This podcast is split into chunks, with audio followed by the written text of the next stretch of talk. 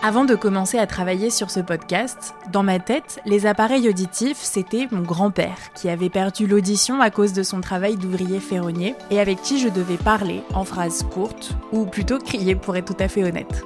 Pour moi, comme pour beaucoup, les appareils auditifs, c'était pour les personnes âgées, à peu d'exceptions près. Je me suis demandé comment j'allais faire pour trouver des personnes à interviewer.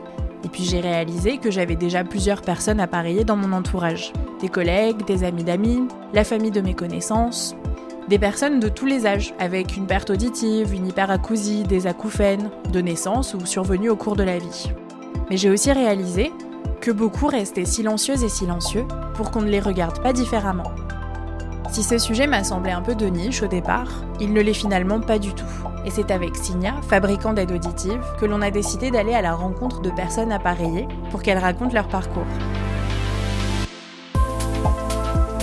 Les rencontres que j'ai faites m'ont émue et m'ont rendu plus consciente de mon rapport à la danse, à la musique, à la santé aussi.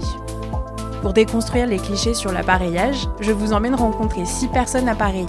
Des témoignages éclairés par Elisabeth Mamel, ORL à l'hôpital Rothschild à Paris. Je suis Antonella Francini et je vous donne rendez-vous le 3 mars pour écouter Au creux de l'oreille, un podcast de Signa produit par Louis Créative, l'agence de création de contenu de Louis Média.